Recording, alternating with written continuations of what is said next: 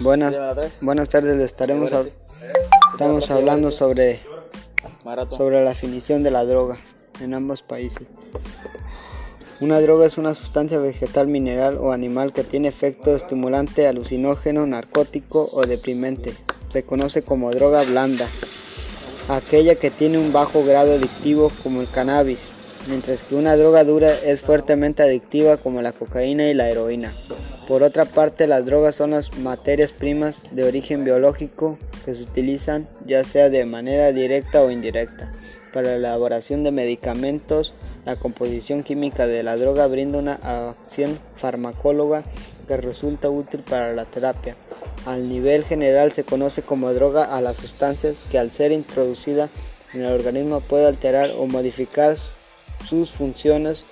Las personas pueden tomar drogas por el placer que les genera, aunque la suspensión del consumo genera un malestar físico, la ingresa excesiva de drogas por parte tiene consecuencias negativas para el cuerpo. Se conoce como droga dependencia las necesidades de consumir la sensación placentera o eliminar algún tipo de dolor.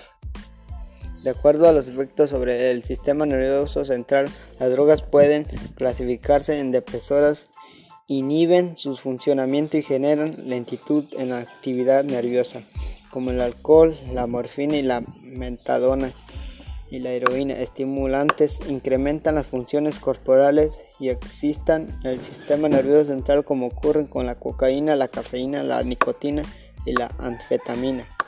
O alucinógenos perturban la conciencia y deforman la percepción como lo hace el, el LSD y el peyote.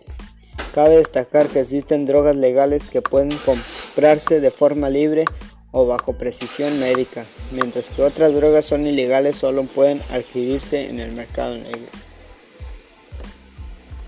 Es todo lo que le habla, los que le hablé de las drogas sobre dónde son legales y dónde se pueden comprar, ya sea en mercado negro o en, en de forma libre, bajo o bajo precisión o, médica.